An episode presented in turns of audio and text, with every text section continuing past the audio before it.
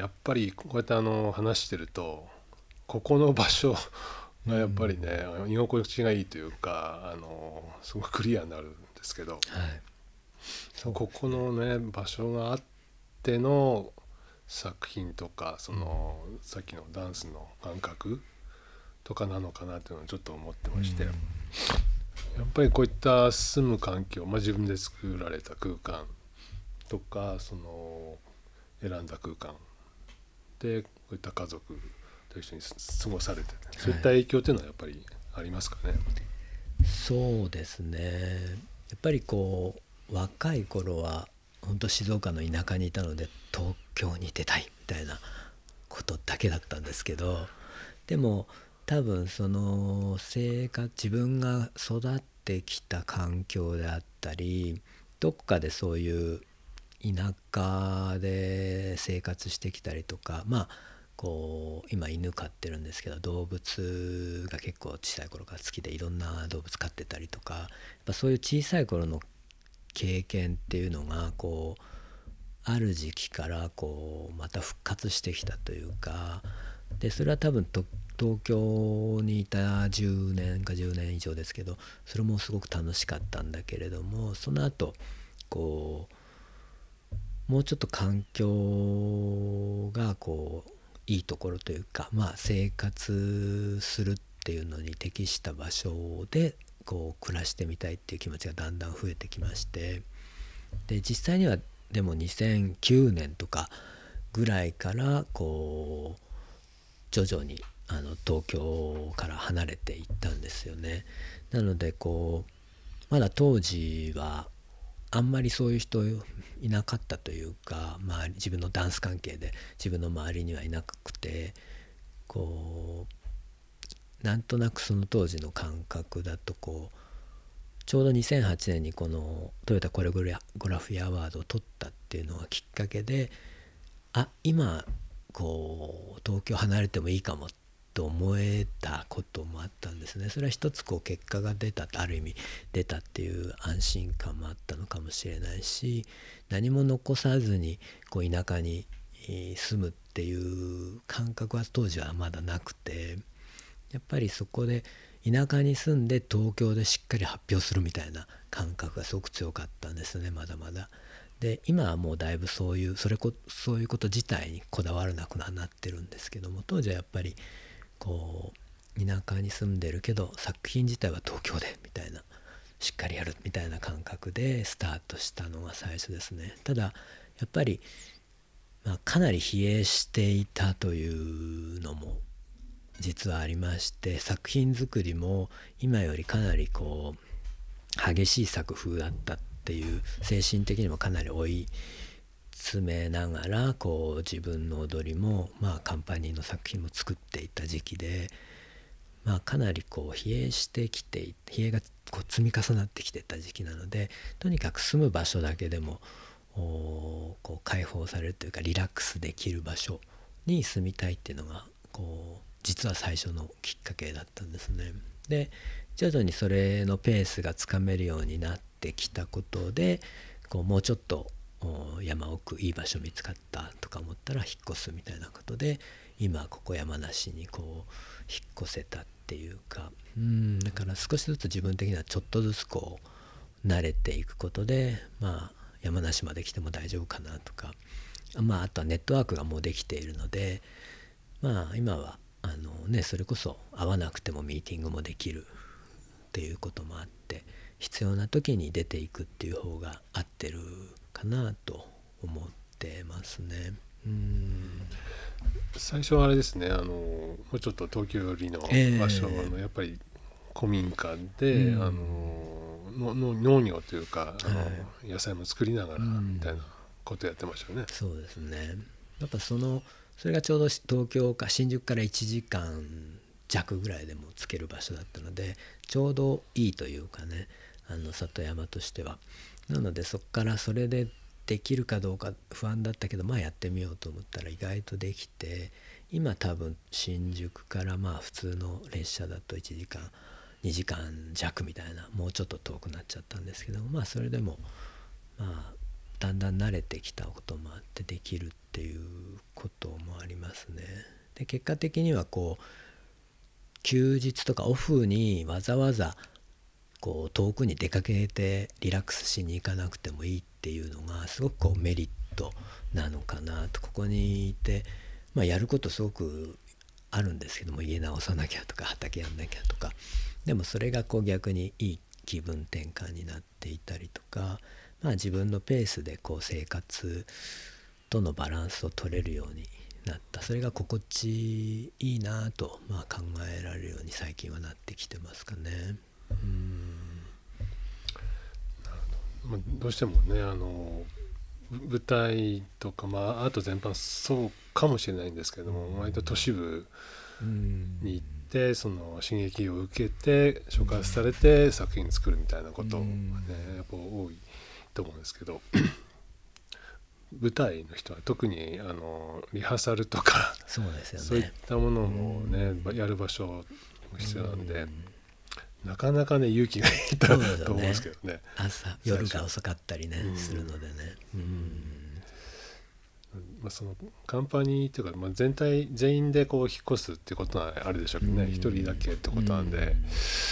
でもやっぱりいい影響が出たってことなんですね。そうですね。本当結果的にいい影響で。やっぱまあ本当最近はいわゆるこうかな。もう自然に変えれるというかやっぱまあ、舞踏を習い始めた頃の感覚に近いのかもしれないですね。もっと自分の感覚に素直にこう動きとか感じるってことがこうできるというか舞踏に出会ったまっさらな頃の感覚をこう、まあ、取り取り戻せるっていうのかな。やっぱ舞台やってるとすごくこう考えて作る部分もあるのでやっぱ演出家としてはすごく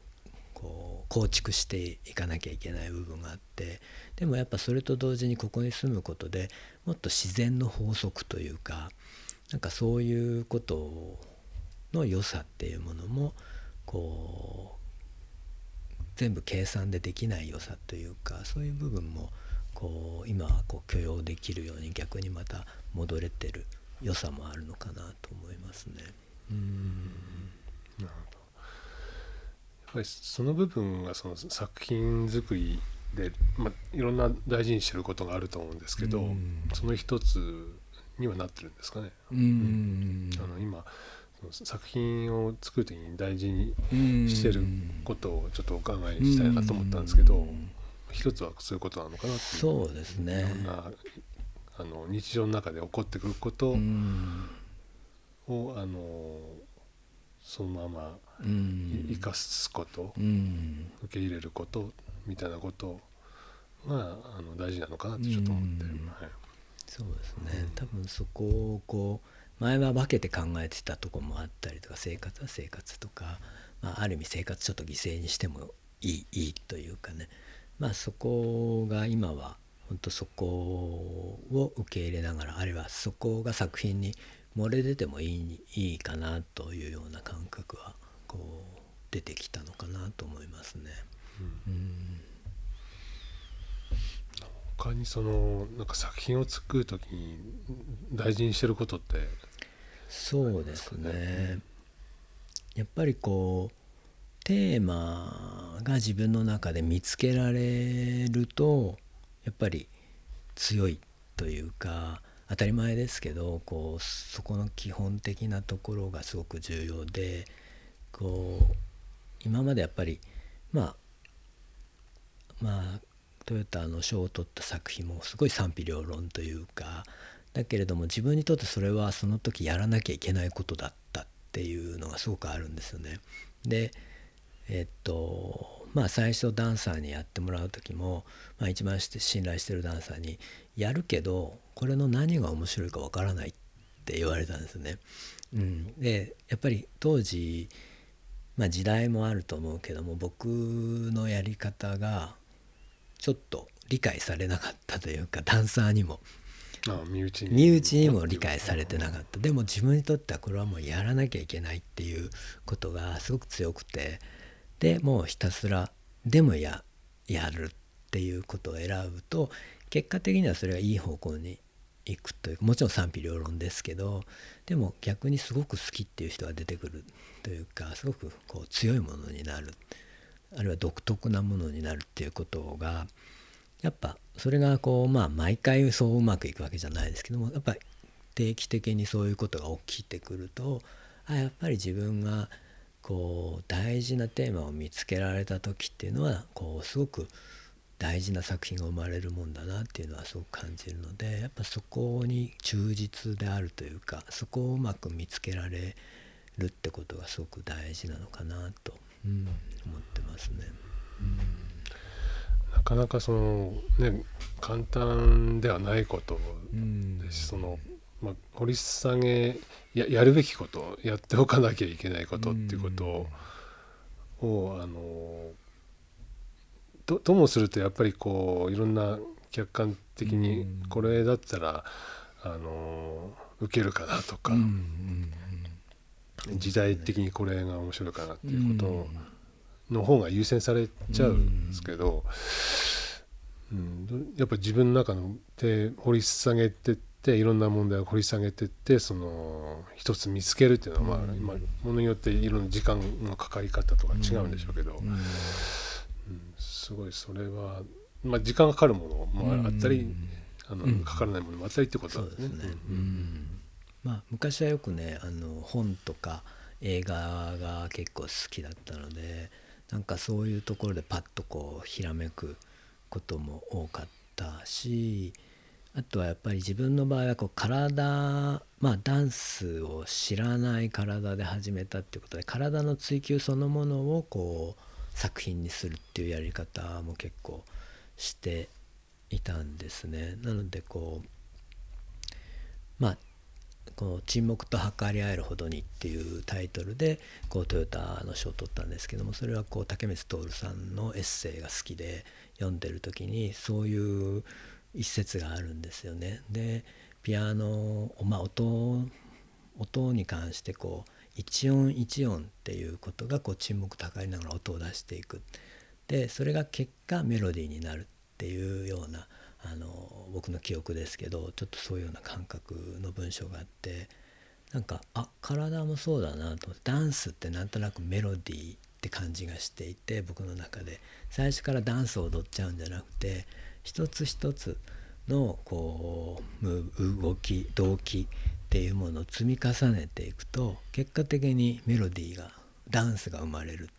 じゃないかっていうとかすごくこう共感した時があってあじゃあ体でまあそれはそこが一致したのでまあ沈黙と測り合えるほどにっていうとこからこうどうやって沈黙と体で測り合えるのかなっていうことを作品にしようと思って作品を作ったんですね。で当時は踊れなかった体があんまり使えなかったのでとにかくこう強烈に体を投げ出すというかこう激しくすることで逆に沈黙を引き起こすようなやり方をとったんですけどもまあまあダンスをずっとやってきた人からは結構ダンスじゃないからすごくこう批判されたりもしたんだけどもでも多分テーマと体っていうのはすごく結果的には合っていたと思うんですよね。なんかそういうふうにこう体の探求とたまたま見つきらめいたタイトルあるいは見つかったタイトルがこう合致した時に強いものが生まれてるのかなと。いう感じですかね。うん、そのあらゆることも体でやってるというか体で吸収してこの体で感じて体で走ってっていう、体で考えてっていうようなことがねすごくあの今聞いててちょっと普通あのやっぱりダンスをやってない人はそういったことはしないだろうしやっぱりダンサーならではだし、うん、ダンサーでもそういうふうにやる人はね、あのまあいろいろだと思うんで、まあ、鈴木幸男流っていうのはそういうところにあるのかなってちょっと思いましたね。でちょっとですね今日はあの一つ聞いてみたいこと、はい、はい、何でしょう？これダダンサーさんにみんなに聞きたいと思ってるんですけど、はい、なぜ踊るのかあ確かに。うん。そうですよね、ダンスやっぱやっぱとそのまあいろんなダンスやダンスやっても、あのやめちゃう人途中で、あの何かの理由でやめちゃう人、違う表現に移ってしまう人もまあいろいろいると思うんですけど、今こう30年やってて、まあ、今後もずっとやっていくような気がするんですけども、なんで踊るのかっていう。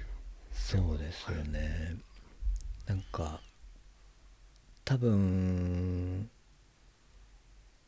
小さい頃からダンスを踊ってたらまた違うんだろうなと思ったり当たり前のようにダンスをやってたかもしれないし逆にふっとやめちゃうこともあったのかもしれないですけど僕の場合は多分大人になって大学に入って、えー、まあ結構こうある意味引きこもりみたいな感じ。が学校行かなくなってこうまあ、大学にもあんまり馴染めなかったし社会にもこう別に関わって生きてない自分とかバイトしかしてないとかなんか多分そういうこともあってやたら本を読む時期があったんですね。まあその劇場行ったりライブハウス行くか本を読むかみたいなことしかしてない時期があってなんかそういう時ってこうまあ若い人ってみんなそうだと思うけどある種こう哲学とかにはまる時期があるじゃないですか。まあそれは宗教かもわかんないですけどで多分どっかでこう救いを求めてた部分があるのあるんだろうなとは思っていて必死でこう本読んでてその時にやっぱ舞踏に出会ったことが一つこうまあ救われた感じがあったんだと思うんですよね。自分がああ自分も踊っていいんだっていうこともそうだし自分がいる場所があるんだな自分がいてもいいというか受け入れられて受け入れてくれる人がいるんだなとかなんかそこが実は小さなことだけどすごく大きなことというか自分にとっては。なのでこう自分がやっぱそれをダンスでなくても多分良かったんだなと思うし逆に言えば。まあダンスと思ってなかったし。ただ自分がこう存在して行ける場所があったっていうのを見つけられた。それでまあ一生踊っているかどうかもう分かんなかったけれどもなんか多分すがるような思いで多分救われた感もありつつダンスに関わってきた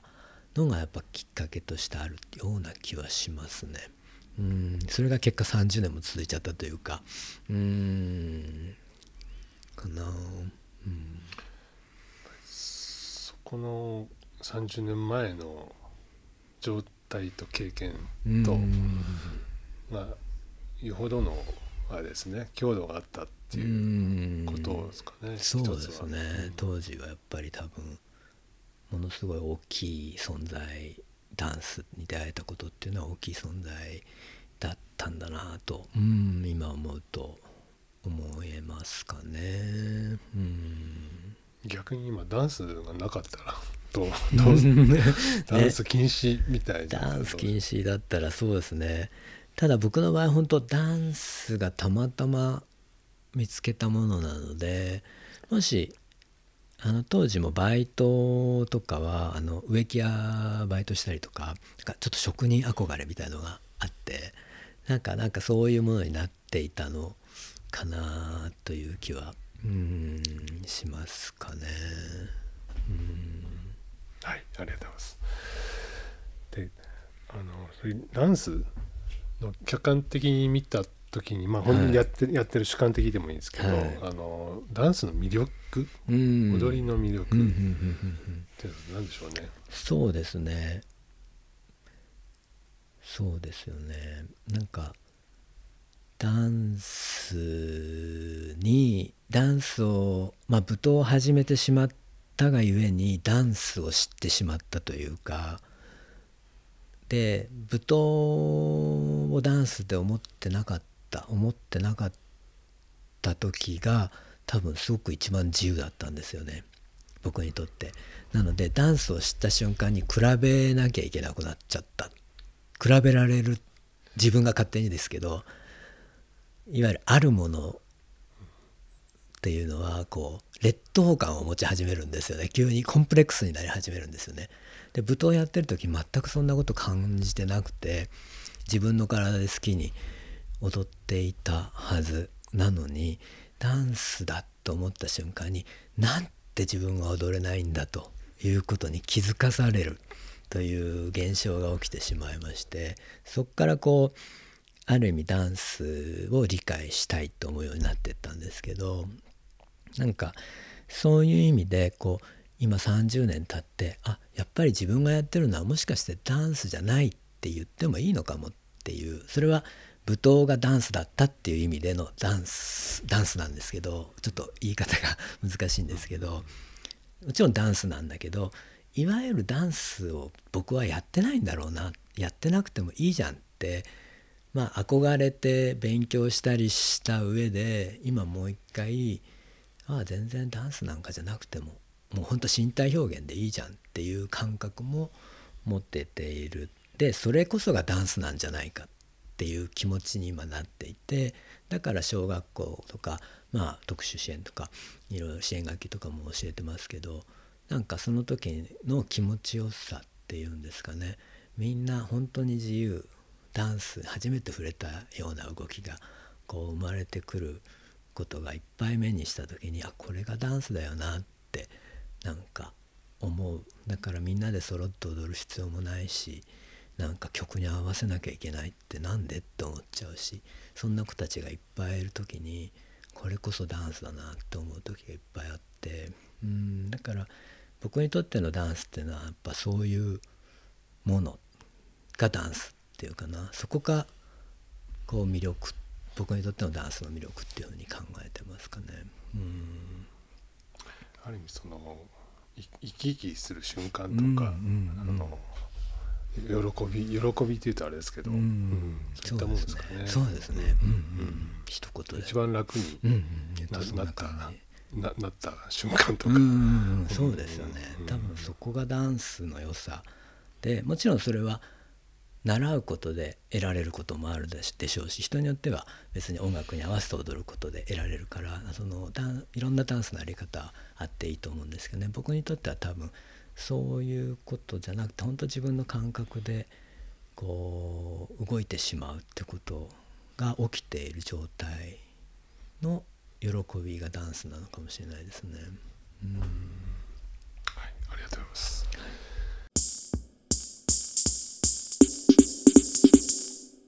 ここであのちょっとモード本題からずれるんですけど、皆さんにあのゲストの皆さんに100の質問っていうのをしてまして、はい、これをちょっとですねあの3つぐらいはい。お願いしたいと。なるほど。はい。はい。1つ目なんですが、えー記憶に残るスポーツ選手は？おーなるほど。全然 全然違いますね。ちょっと違うモードに、はい、いやいやいやいや、あのーこれも世代もあると思うんですけど僕あの静岡でサッカーをやってたんですね。なのでやっぱ三浦和義選手っていうのがあのぱり若い頃はブラジルに行ったりとかあのねあの小さい頃の話とかまあそういうのもあってしかもこの年齢になっても今の年齢になっても現役にこだわるっていう意味で ちょっとおじさんになってからさらにさまた再評価しているっていう意味ではこの三浦和義っていうのがちょっとあります。なるほど。はい、まさか まだねあの JFL かなんかに鈴鹿に行ってねねまだうん54かぐらいですかね。かえはい。ありがとうございます、そうですね。じゃあもう2つ目です、はい。うん。何度も見る夢はどんな夢？何度も夢。基本僕4秒で寝れるぐらいなあの どこでもすぐ寝れちゃうんですよ。なのででも夢は見てるんですけどあまり覚えてないんですね。でただ小さい頃によく見ていた夢っていうのが覚えていてこう常に誰かに追いかけられてるっていうこう見えないんですよ。でも気配気配だけなんか夢怖い夢をそれだけすごくそれを何度も見て多分何かこうあるのかなと思って今考えてるんですけど常にこう人に追いかけられるっていうちょっと怖い夢をね何度も小さい頃見てた。のが記憶に残ってますね。うん。まあ場所場所はなんか設定あるんですか？あ。のそれ自分もあって。小学校とかだったので帰り道の風景とかはちょっと覚えてたりするんですよ。でもよ完全に帰り道ではないけどまあどっかで覚えてる垣根がこうちょっと映ったりしてるので多分自分の行動範囲がね少ないと思うので記憶の中で多分知ってる道が出てきちゃうと思うんですけどなんかそういう夢は結構小さい頃はよく見てましたね。同じなんですよね。え 追いかけられる夢をずっと見てて、えー。学校でブルース・ブラザーズみたいなあの二人組に追いかけられる。すごいあの分かる分かるとえー、本当ですか、はいはいあそれはもう多分ね10回以上見てる、えー、最後は窓から飛び降りるってっていうところで目が覚めるんですけど。なんかこう原因は分かんないです。分かんないですよね、うんやっぱね。うん。なんか心理的なものがあるのか。うん。はい。じゃあもうもう一個最後に、えー明日世界が滅亡するとしたらはい。何をしますか？あーなるほど。まあこれ今自分の娘が3歳なので子供と多分過ごすっていうのは本当ね自分が今度そんな風になると思ってなかったんですけどね。多分ずっとダンスやってたんで子供ができたらダンス続けられないっていうまあちょっと現実的にそういうことも考えたりしててだからあんまりそういう欲求はなかったはずなんですがこの年になって子供ができたらまあ癒されますね。さん30年経ちましたね。30年経ってしまいましたね。はい、はい。えーはい。ありがとうございます。はい、ありがとうございます。じゃあ最後になんですか？今後の公演予定とか、えー展開？うん、あるいはそのやってこれをやってみたいとかあればどうぞ自由にそうですね。お願いします。はい。はい。今年は7月の1から3で、えっと、シアタートラム世田谷のシアタートラムで、えっと、公演をすることがちょっと決まってましてまあそろそろそれに向けて、えっと、リハーサルを開始していこうかなと。でやっぱカンパニーメンバーいるんですけども、まあ、そこでこう培ったものをちょっとこう外部のダンサーと共有しながらなので、えっと、少し人数今8人ぐらいかな増やして、えっと、なんか閉じる時期も必要でメンバーとじっくりやる時期と、まあ、それを今度外に向けてこう広めていく広めていくっていうのかな。他のダンサーにも伝えていくことも結構自分にとってもこうまた次のものが入ってくるっていうのかな、うん、なんか開く時期と閉じる時期を繰り返していて今回はこうちょっと開いてみようかなと思って外部のダンサーにもちょっとお願いして新作を作ろうかなと思っております。作品の作品名とかあタイトルは決まってるんですか、えっとね